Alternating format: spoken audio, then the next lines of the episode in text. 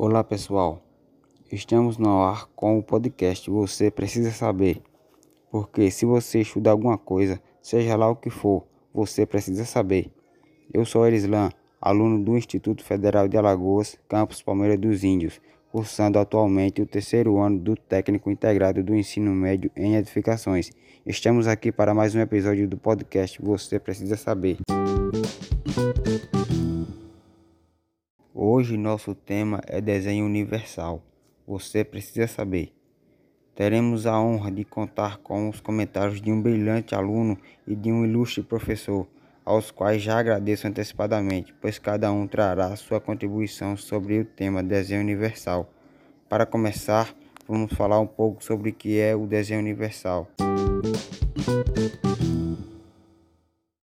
Segundo a NBR 9050-2020, o conceito de desenho universal estabelece critérios para que edificações, ambientes internos, urbanos e produtos atendam a um maior número de usuários, independentemente de suas características físicas, habilidades e faixa etária, favorecendo a biodiversidade humana e proporcionando uma melhor ergonomia para todos. Mas fica no ar, qual seria a finalidade do desenho universal e como ele surgiu? Muito fácil de ser respondida essa dúvida. O desenho universal não é uma tecnologia direcionada apenas aos que dele necessitam. É desenhado para todas as pessoas. A ideia do desenho universal é, justamente, evitar a necessidade de ambientes e produtos especiais para pessoas com deficiências, assegurando que todos possam utilizar com segurança e autonomia os diversos espaços construídos e objetos. Em 1987, o americano Ron Mace arquiteto que usava cadeira de rodas e um respirador artificial, criou a terminologia universal design. Mace acreditava que esse era o surgimento não de uma nova ciência ou estilo, mas a percepção da necessidade de aprimorarmos as coisas que projetamos e produzimos, tornando-as utilizáveis para todas as pessoas. O mais importante aqui é observarmos que o desenho universal democratiza o espaço, a utilização de equipamentos e serviços, equiparando as pessoas nos valores da cidadania. Na década de 90, o próprio Ron criou um grupo com arquitetos e defensores dessas ideias para estabelecer os sete princípios do desenho universal. Estes conceitos são mundialmente adotados para qualquer programa de acessibilidade plena. Para falar sobre esses sete princípios, vamos ouvir nosso primeiro convidado, Humberto, que atualmente está cursando edificações pelo Instituto Federal de Alagoas.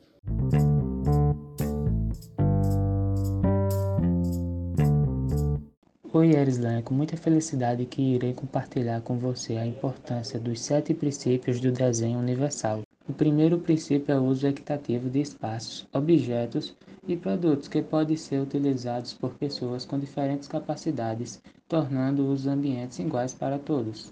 Por exemplo, portas com sensores que se abrem sem exigir força física ou alcance das mãos de usuários de alturas variadas, acesso seguro a um edifício através de rampas com corrimões e guarda-corpos.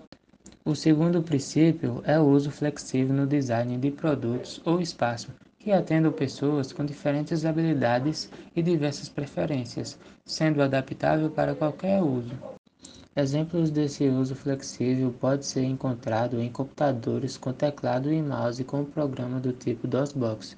Projetos devem ter a possibilidade de deslocamento e paredes ou divisórias para ampliar o dormitório ou outros ambientes. O terceiro princípio é o uso simples e intuitivo, de fácil entendimento para que uma pessoa possa compreender independentemente de sua experiência, conhecimento, habilidades de linguagem ou nível de concentração. Um exemplo prático disso é a sinalização de sanitários femininos e masculinos de forma clara, painel de elevadores com relevos nos números, brailles e botões que podem ser identificados pelo toque. O quarto princípio é a informação de fácil percepção, quando a informação necessária é transmitida de forma a atender às necessidades do receptor, seja ela uma pessoa estrangeira com dificuldades de visão ou audição. Um exemplo é a utilização de diferentes maneiras de comunicações, tais como símbolos e letras em relevo, braille e sinalização auditiva, Os pictogramas homens e mulheres com informação em relevo e braille são conhecidos universalmente e de fácil compreensão. O quinto princípio é a tolerância ao erro, previsto para amenizar os riscos e possíveis consequências de ações acidentais ou não intencionais, como por exemplo em elevadores com sensores em diversas alturas que permitem as pessoas entrarem sem o risco de a porta ser fechada no meio do procedimento, em escada com corrimãos duplo, prolongado 30 cm no início e faixa contrastante evitam acidentes. O sexto princípio é o baixo esforço físico, para ser usado eficientemente, com conforto e com o mínimo de fadiga. Um exemplo bem interessante é torneiras de sensores ou do tipo alavanca, que minimizam o esforço e torção das mãos para acioná-las. O sistema de alavanca adequado permite que um cadeirante abra a janela com facilidade. O sétimo princípio, e não menos importante, é o espaço para aproximação e uso onde estabelece dimensões e espaços apropriados para o acesso, o alcance, a manipulação e o uso, independentemente do tamanho, obesos, anões e etc., da postura ou mobilidade do usuário, pessoas com cadeiras de rodas, com carrinhos de bebês, bengalas e etc. Exemplo prático são poltronas para obesos em cinemas e teatro. Mobiliário adequado permite que um cadeirante tenha acesso a todos os compartimentos com conforto e segurança. Um abraço e espero que tenha ficado claro os sete princípios do desenho universal.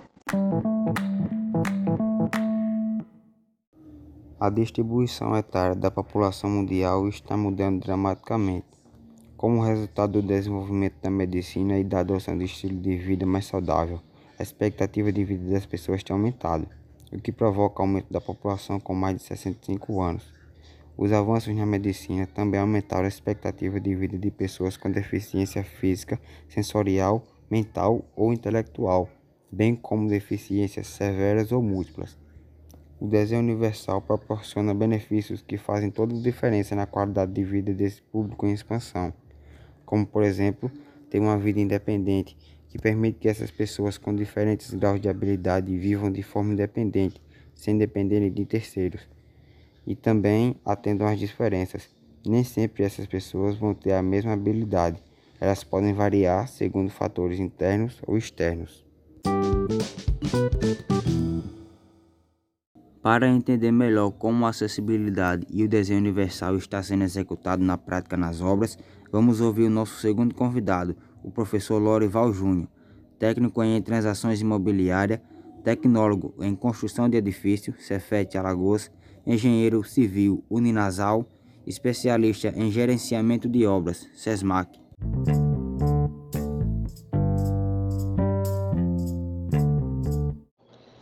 Olá, sou o professor Lorival Júnior. Venho comentar sobre o tema acessibilidade como desenho universal na prática, né? usado principalmente nas obras.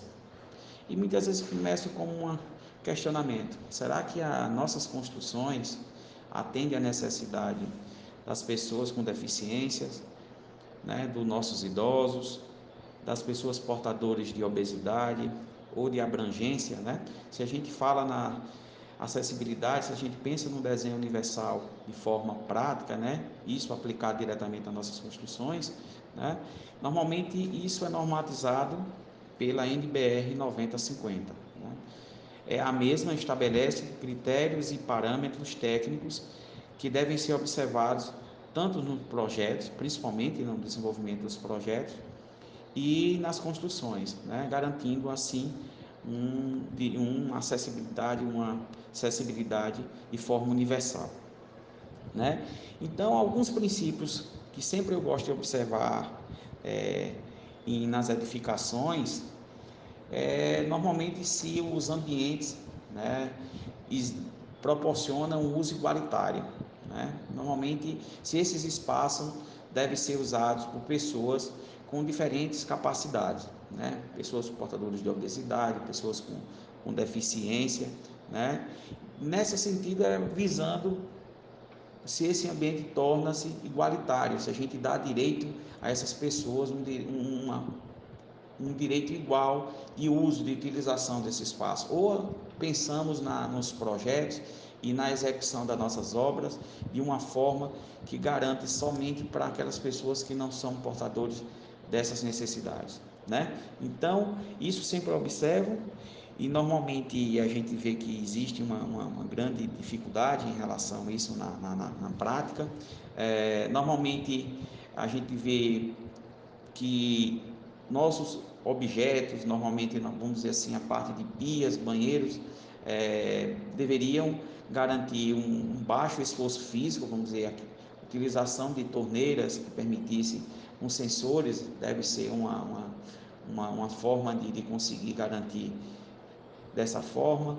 A gente também temos assim a questão de alavancas que permitam uma pessoa com cadeira, de forma específica, ter acesso a esse ambiente, né?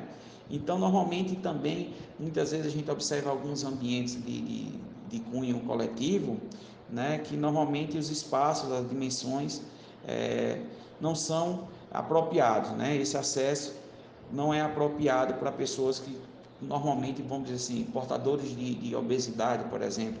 Pensa-se em cadeiras com pessoas que tenham um, um fisiotipo ou a questão de um corpo naquela, naquele parâmetro ali. E normalmente a gente proporciona a ele, não, vamos dizer, não garante a ele essa questão do, do, do, do direito universal.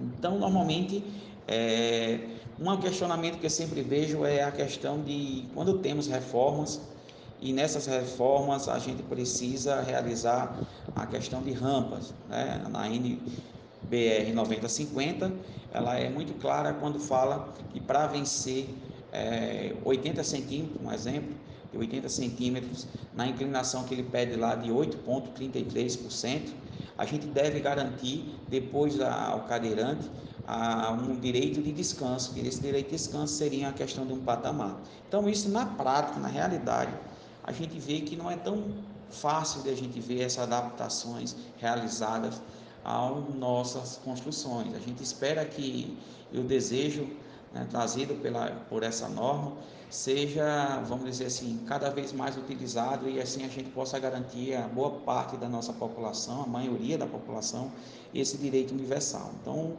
para esse foi meu olhar em relação, como engenheiro, é, que a gente vê a realidade do que está num papel e o que a gente se depara com a prática, né, as práticas nas nossas obras e muitas vezes isso não se torna realidade. É um desejo que isso possa se tornar sair do papel e vir ser uma grande realidade para boa parte da nossa população.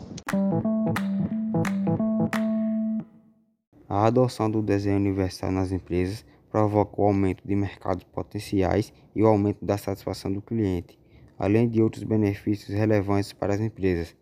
Para falar mais um pouco sobre esses benefícios, vamos ouvir mais um pouco o nosso primeiro convidado, Humberto.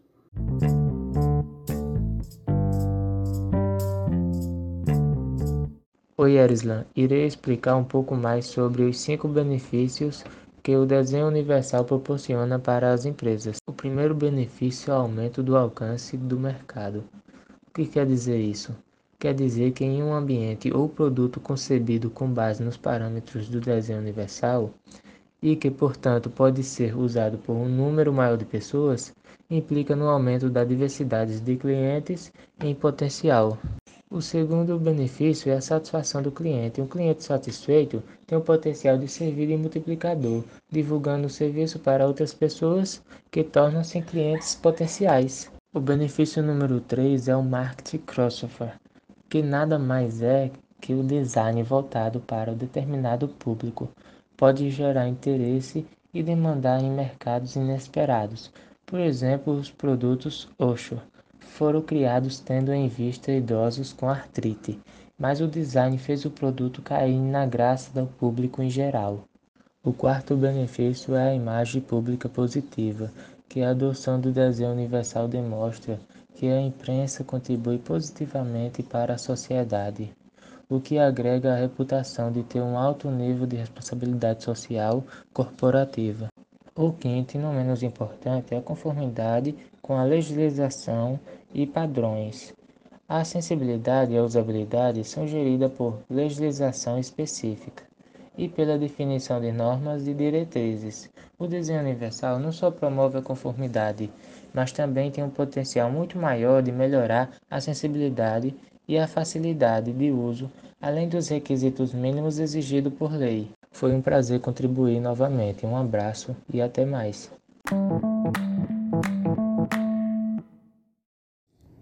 Dados do IBGE apontam urgência de investimentos públicos e privados em acessibilidade. Pelo menos 45 milhões de brasileiros têm algum tipo de deficiência. Isso representa quase 25% da população, segundo o último levantamento feito pelo Instituto Brasileiro de Geografia e Estatística, IBGE.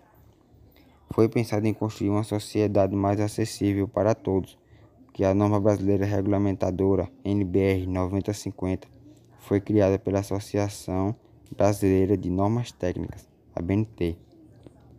A lei traz uma série de exigências para a construção de prédios urbanos e públicos. A primeira redação foi formulada em 2004 e a última atualização é de 2020. Nela, é possível encontrar parâmetros técnicos com o objetivo de tornar espaços mais acessíveis para quem tem algum tipo de deficiência ou mobilidade reduzida. A engenharia mecânica desempenha papel crucial no desenvolvimento de tecnologias para promover maior qualidade de vida às pessoas com deficiência. Cadeiras elevatórias fixadas em escadas, plataformas elevatórias para cadeiras e elevadores adaptados são alguns dos equipamentos que otimizam a qualidade de vida de quem tem deficiência física. No Japão e na Europa, por exemplo, é muito comum a presença desses equipamentos, inclusive com a ajuda de custo do próprio governo. Sabemos que a maior causa de acidentes em idosos é a queda de nível. Por isso, é importante pensar também em quem tem mobilidade reduzida para tornar a vida dessas pessoas mais fácil e com menos riscos. A engenharia mecânica nasceu para facilitar a vida das pessoas e existe até hoje. Para isso, usando da tecnologia disponível para desenvolver equipamentos inovadores que facilitem cada vez mais a vida de cada um. Oi, pessoal. Por hora encerramos esse episódio do podcast Você Precisa Saber. Quero agradecer pela sua audiência, mas espero logo mais estar por aqui com novos temas, porque se você é estudante, você precisa saber.